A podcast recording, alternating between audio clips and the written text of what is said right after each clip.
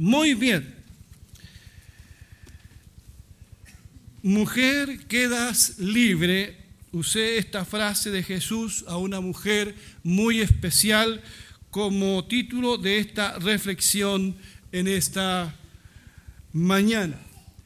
Quiero leer nuevamente el relato bíblico allí en Lucas 13, 10 al 17, para que lo tengan fresco en su memoria, para después ir a la predicación.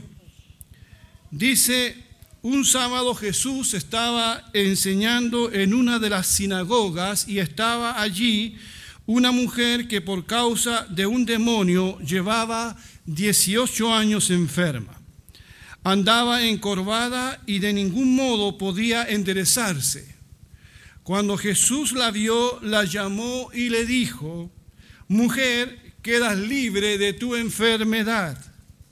Al mismo tiempo puso las manos sobre ella y al instante la mujer se enderezó y empezó a alabar a Dios.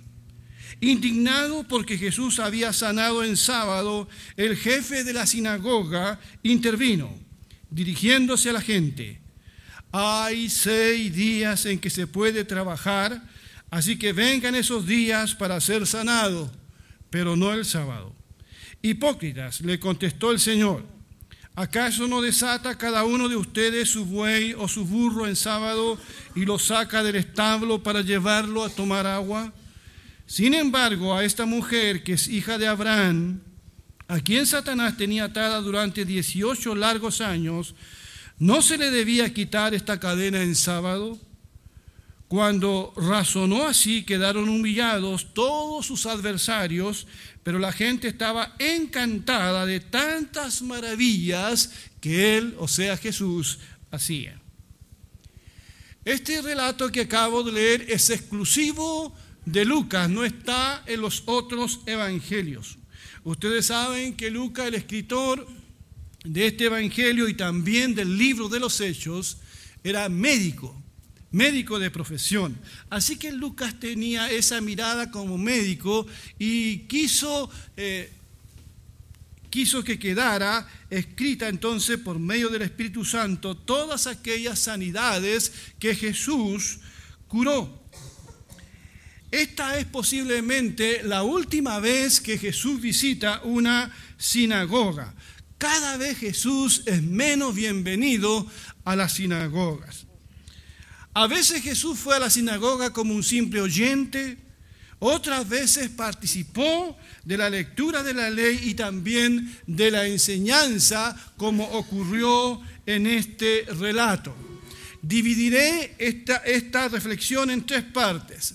La primera, la situación de la mujer. La situación de la mujer. Cuando Jesús está en la sinagoga, se da cuenta de la presencia de una mujer poco común.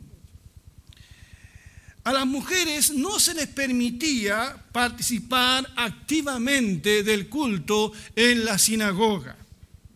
De hecho, tenían que estar afuera y escuchar desde ahí. Todavía en, el pueblo judío está esta costumbre. Yo recuerdo cuando visité el muro de los lamentos, solo los hombres podíamos bajar allá a, los muros en sí y las mujeres estaban detrás de una, de una reja. ¿Cuántos eh, murmuran aquí? Así es, eso no ha cambiado. Y esta mujer llevaba 18 años afligida por esta enfermedad. Esa era una buena cantidad de años, teniendo presente que en ese tiempo no se vivían muchos años. Y como dice el relato bíblico, andaba encorvada y no se podía enderezar de ninguna manera.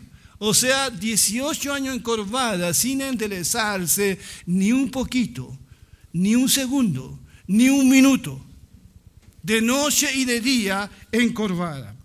La información escasa que se nos da aquí es que su problema se debía a un demonio. Más adelante Jesús diría que fue una mujer que estaba oprimida por Satanás y por eso tenía esta enfermedad. Más de alguien pensó que la enfermedad que esa mujer sufría era lisa y llanamente un castigo de Dios. Así que más de alguno juzgó a esta mujer moralmente. ¿Qué habrá hecho? ¿Qué habrá hecho para vivir de esa manera? Posiblemente era considerada en su comunidad una mujer un poco rara Así que esta enfermedad hacía sentir a esta mujer una mujer muy pecadora, una mujer indigna y quizás se sentía poca cosa. Se podría ver el cansancio en su cuerpo y la tristeza que le provocaba llevar esta enfermedad por tanto tiempo. Así que podemos imaginarnos, hermanos y amigos, que su dolor no era solo físico, también estaba herida en su dignidad. Ella caminaba mirando el suelo. No podía mirar de frente a las personas. Algunos piensan que hasta tenía una joroba. Lo que llama la atención de esta mujer es que estando tan cerca de Jesús, no le pide que le ayude. No le pide a Jesús que la sane ni siquiera puede ver a Jesús muy bien. Ustedes saben, en el Evangelio encontramos que muchos hombres y mujeres al ver a Jesús le gritaron y le suplicaron a Jesús, ayúdanos. ¿Se acuerdan de esos ciegos que se encuentran con Jesús? Incluso los leprosos le gritaban a Jesús, sánanos, ayúdanos. Pero esta mujer no dice nada. Está en silencio. No le pide a Jesús que la sane. No toma ninguna iniciativa. Es posible que esta mujer se creía indigna de pedir ayuda. Quizás se sentía sin derecho a ser sanada, a pedirle algo a Dios. Quizás sentía que esta enfermedad que sufría hasta se la merecía.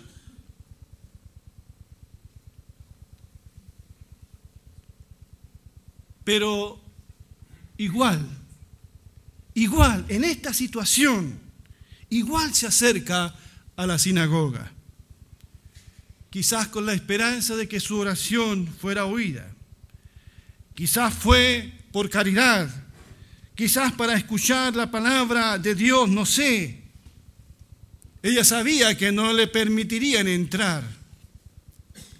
Esa es la situación que vive esta mujer. En segundo lugar, vemos la compasión de Jesús. Pero un día alguien la vio. Cuando Jesús, dice el relato, la vio, la llamó y le dijo, mujer, quedas libre de tu enfermedad. Al mismo tiempo puso las manos sobre ella y al instante la mujer se enderezó y empezó a alabar a Dios. Cuando Jesús la vio, aquí vemos que Jesús hace cuatro cosas. Primero, la ve, eso es muy importante. Ver. Como, como he dicho muchas veces, Jesús siempre estaba viendo lo que los demás no veían. Cuando Jesús la vio, y los que son buenos para ver aquí saben que no todo el mundo ve, ve todas las cosas. Jesús la vio y eso ya es algo. Jesús la miró, se detuvo a verla porque a veces a nosotros nos cuesta ver, porque ver nos compromete, mejor no ver, ¿cierto? Entonces Jesús la vio. Y en segundo lugar, la llama. La llama. No es ella la que llama a Jesús, es Jesús el que la llama a ella. La llama. Y le habló con amor. pero también con autoridad. Y cuando Jesús la llama, todos la vieron. Todos la vieron, por fin la vieron. No sé, Jesús la hizo pasar al frente de todos. Esto estaba en contra de todo lo establecido, pero a Jesús poco eso le importaba. Y en tercer lugar, Jesús le habla. Y le dice una frase tan sencilla y poderosa. Mujer, quedas libre. Mujer, eres libre de tu enfermedad. Gloria al Señor. La palabra del Señor tiene poder. El centurión le dijo a Jesús, di la palabra y mi siervo sanará. Aquí vemos que la palabra del Señor es suficiente. El Señor no hizo una tremenda alaraca, ¿verdad? Porque Él tiene todo el poder y toda autoridad en el cielo y en la tierra. El Señor sencillamente dijo, mujer, eres libre de tu enfermedad. Y puso en cuarto lugar las manos sobre ella. La toca. En otra parte del Evangelio se nos dice que una mujer que padece de hemorragia por largos 12 años toca el borde del manto de Jesús. Pero ahora es Jesús el que toca a esta mujer y la mujer fue sanada en un instante. Gloria sea al Señor. Hermanos, ¿pueden ustedes y amigos imaginarse estar 18 años encorvado? Yo esta semana hice ese ejercicio. Me puse encorvado, me incliné y traté de hacer algunas cosas. Para de alguna manera entender lo que esta mujer,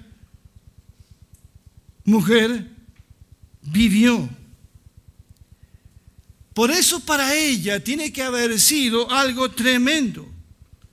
Poder enderezarse y mirar a la gente de frente y hacer cosas que nunca había podido hacer. En el día de ayer tuvimos aquí, como dijimos, a personas muy preciosas. Habían como cuatro o tres personas sordas ayer, otros paralíticos. A nosotros nos cuesta entender a veces la discapacidad de las personas, porque si no nos pasa a nosotros, no vamos a entender. Y a veces somos poco empáticos, porque nos cuesta entender lo que el otro está dando y está sufriendo. Y realmente es un tema. Es un tema. entender la discapacidad de otra persona. Ayer cuando fui a buscar a mis invitados, ¿verdad? Cargar a Ramón, ¿verdad? Él está en una silla de rueda, paralizado, perdió el habla, su esposa es sorda, y echarlo al auto y traerlo, y, y quizás es una de las pocas veces que puede salir de su casa, entender lo que una persona sufre al estar discapacitado. Por eso cuando uno dice 18 años encorvada, lo lee y punto. Pero cuando tú no lo vives, si tú no lo sufres, te cuesta entenderlo. Por fin, por fin esta persona era libre, por fin podría abrazar a alguien normalmente, sentarse normalmente y mirar de algo tan sencillo de frente a las personas. Ya no sufriría más humillaciones. Por eso, cuando Jesús la sana, ¿qué es lo que hace esta mujer? ¿Qué es lo que hace? Se pone a glorificar a Dios. Alaba a Dios.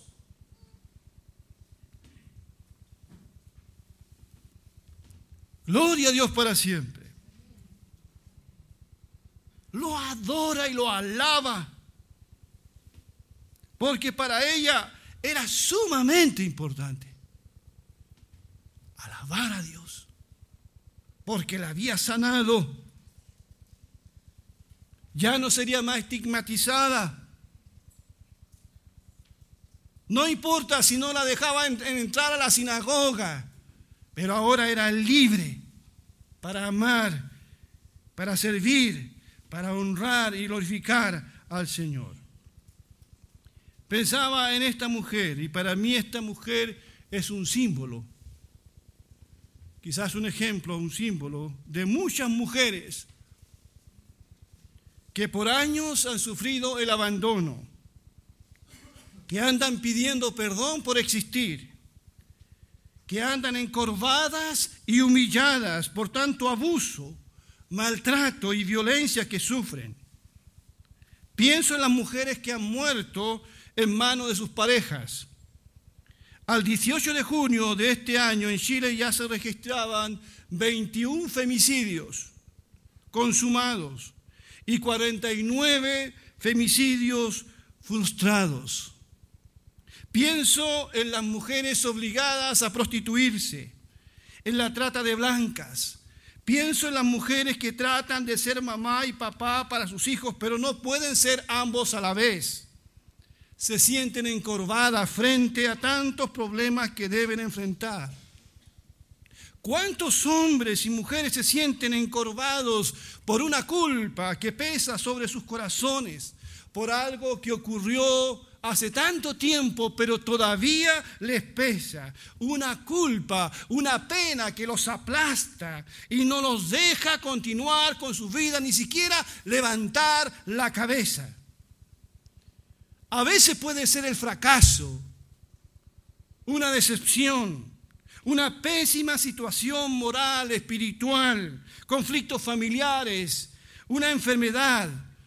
Son factores que a la larga aplastan nuestro espíritu y también aplastan nuestro cuerpo. Las cargas que tenemos que llevar a veces son tan pesadas que nos hacen sentirnos también encorvados. Yo no sé si alguien aquí se siente así en esta mañana, lo único que yo le puedo decir es que el Señor te dice a ti también, quedas libre, bendito sea el nombre del Señor. Puedes ser libre en esta mañana. Estaba en otra sinagoga, era otro día, en otro pueblo, cuando Jesús se apropia de las palabras del profeta Jeremías, allí en Lucas 4, 18 y 19. En este texto de, perdón, de Isaías, Jesús resume su ministerio y dice, el Espíritu del Señor está sobre mí, por cuanto me ha ungido para anunciar buenas nuevas a los pobres. Me ha enviado a proclamar libertad a los cautivos a dar vista a los ciegos, a poner en libertad a los oprimidos, a pregonar el año del favor del Señor. Luego enrolló el libro, se lo devolvió al ayudante y se sentó. Todos los que estaban en la sinagoga lo miraron detenidamente, o sea, a Jesús. Y él comenzó a hablarles y dijo, hoy se cumple esta escritura en presencia de ustedes. De esta manera Jesús resume su ministerio. Si alguien quiere saber a qué vino Jesús, bueno, vino a anunciar buenas nuevas a los pobres. Vino a proclamar libertad a los que están oprimidos como esa mujer. Vino a dar vista a los ciegos. Vino a poner en libertad a los oprimidos. Bendito sea el nombre del Señor. Por eso Jesús ve a esta mujer, la llama, le habla, la toca y le devolvió la vida. Fue hecha libre. Pero el relato no termina ahí. Vemos en tercer lugar la reacción del encargado de la sinagoga. Indignado porque había Jesús sanado en sábado, el jefe de la sinagoga intervino dirigiéndose a la gente.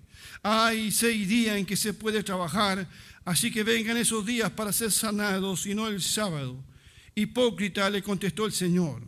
¿Acaso no se desata cada uno de ustedes su buey o su burro en sábado y lo saca del establo para llevarlo a tomar agua?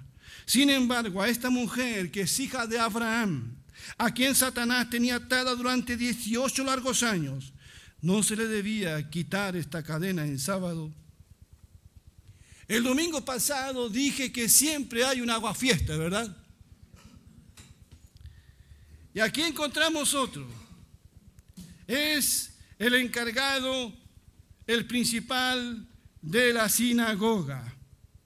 Qué hombre más ciego e insensible. En vez de alegrarse por la sanidad, por la libertad de esta mujer, se indigna, se indigna mucho. Así que toma el micrófono, bueno, no había micrófono en ese tiempo, pero vamos a suponer que toma el micrófono para dar el siguiente aviso. Y el aviso dice, quiero decirle a todos que hay seis días en que se puede trabajar. Así que vengan esos días para ser sanados. Pueden venir cualquier día para ser sanados, pero no el sábado. Y dice el relato que se dirige a la gente, no se dirige a Jesús, no es capaz de dirigirse a Jesús. Se dirige al público, a los asistentes y les da ese aviso. Pero Jesús los llama hipócrita. No solo a él, sino que a todos. Y les dice, ustedes desatan su buey y su asno en día de reposo y lo llevan a beber. Cuanto más a esta mujer que por 18 largos años estuvo atada a esta enfermedad. ¿Qué importaba si era día de reposo? Una persona vale más que un animal y las personas están encima por sobre los sistemas religiosos. Así que Jesús vindica a esta mujer y la llama hija de Abraham, heredera de la fe y por lo tanto una hija de Dios. Ya no inspiraría más lástima, ahora esta mujer era libre. Hermanos y hermanas, amigos, para terminar, quisiera que hiciéramos dos cosas. Dos cosas. La primera es que señalemos a Jesucristo, mostremos a Jesucristo.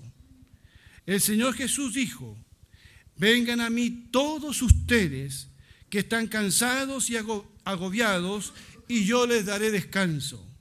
Carguen con mi yugo y aprendan de mí, pues yo soy apacible y humilde de corazón, y encontrarán descanso para su alma.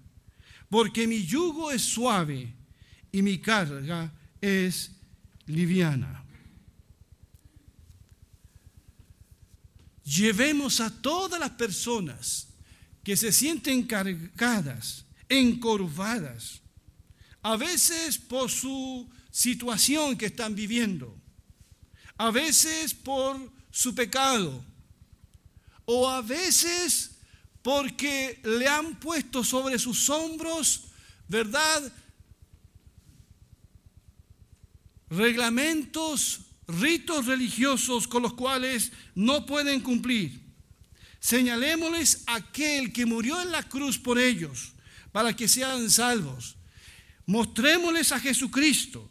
Jesús dijo, vengan a mí todos los que están cansados y agobiados, y yo les daré descanso. Hay mucha gente que no conoce el Evangelio. Piensa que el Evangelio ha venido a oprimir a las personas. El Evangelio libera a las personas de ataduras religiosas, de ataduras espirituales, los libera de la culpa, los hace libres para que alaben y glorifiquen al Señor. El Evangelio es una buena noticia. El Evangelio no te ata, el Evangelio te hace libre para amar a Dios y amar a tu prójimo. Pero también, junto con señalar a Jesucristo, también imitemos a nuestro Señor. Dice Gálatas, ayúdense unos a otros a llevar sus cargas y así cumplirán la ley de Cristo. Podemos nosotros ayudarles a las otras personas que llevan estas pesadas cargas a sobrellevarlas.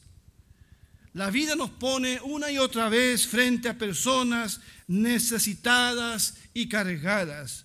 Hagamos lo que hizo nuestro Señor aquí, que vio a esa persona que nadie más vio.